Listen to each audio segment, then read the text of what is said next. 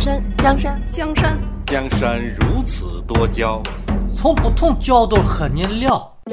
世界纷纷纷纷扰扰，听我说心里可好？温柔的晚风轻轻吹过爱人的梦中。本节目由新大师独家制作。大家好，我是心理学人玄音。在开始今天的主题之前，我想先问你个问题：你是个另类的人吗？好吧，在这个标榜个性的时代，另类也不是啥大不了的事儿。不过，如果你在职场也一样不想隐藏自己，嘿，想体验一下枪打出头鸟的感觉吗？那酸爽。OK，不开玩笑了。事实上，无论做人还是做事儿，还是要有点隐藏才好。在职场中，这点尤其突出。所谓树大招风，财多招贼嘛。身在职场，你就是要做到随大众，而不是成为一个另类。否则，就等着成为别人用来说笑的话题或玩偶吧。秦昊在某家公司做研究工作，这家公司风气比较保守，强调团队精神。做事儿特别讲究按部就班。秦昊聪明能干，追求上进，但时常有些与众不同的举动和言论，这使他很快在公司里出了名。公司内刊在撰写有关新人的文章时，还给他冠了个“怪才”之名，这一度让秦昊受宠若惊。毕竟公司的所有新员工里，只有他受到了如此称赞。秦昊觉得自己已经给领导和同事都留下了很好的印象，甚至自己在他们的心目中也建立了无与伦比的地位。慢慢的，秦昊的名气更大了。有时候他说的一句话，就能让同事大加赞许，相互传说。大家对自己的肯定，更成了秦昊创造惊人之言、做出惊人之举的动力。每每听到大家对他的称赞，或是听到大家笑声满屋的说着自己说过的话，秦昊心里就比吃了蜜还甜。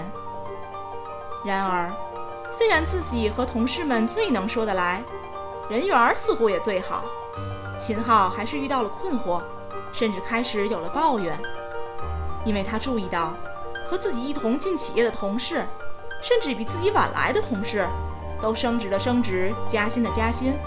只有自己还在原地打转儿，这可让秦昊再也笑不出来了。更糟糕的是，许多不符合公司文化的言语，莫名其妙的就被别人一致看作是秦昊的最新创造，他也由此在公司中变成了异类的代名词。秦昊虽然不时竭力阻挠或辩解，但都无济于事，这终于使他开始惶恐起来。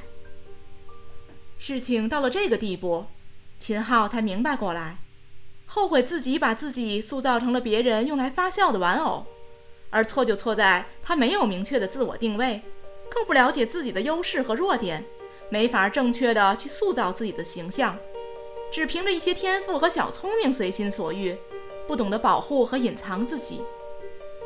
明白了问题出在哪儿，秦昊开始努力的改变自己，在公司。无论任何人面前，他都不再高谈阔论，而是认真观察身边每一个细节。听到同事们在说自己以前说过的话，他也只是一笑了之。后来，他又设法取得了理解并欣赏他的直属上司的支持，让自己有更多机会参与团队项目，在大家面前树立新形象，并创造机会让公司高层重新认识他，改变对他的成见。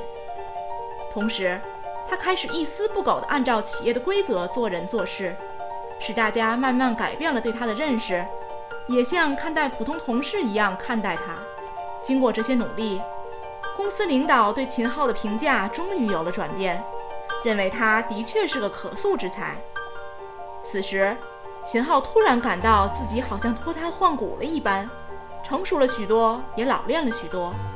更重要的是，自己那如释重负的心情。经过一个另类和普通角色的转变，秦昊更懂得如何自我保护，如何用主流认同的方式表现自己，如何面对现实，从而来实现自己的梦想和价值。OK，故事说到这里就结束了。作为一个职场小人物，你必须要清楚地认识到，任何企业都不需要游侠一人，更不希望自己的员工违背企业文化和正常工作秩序。他们要的是踏踏实实工作、老老实实服从的人才。所以，即使你很有才，也千万别做个哗众取宠的另类哦。这里是新大师，玄音祝你在职场一路顺风。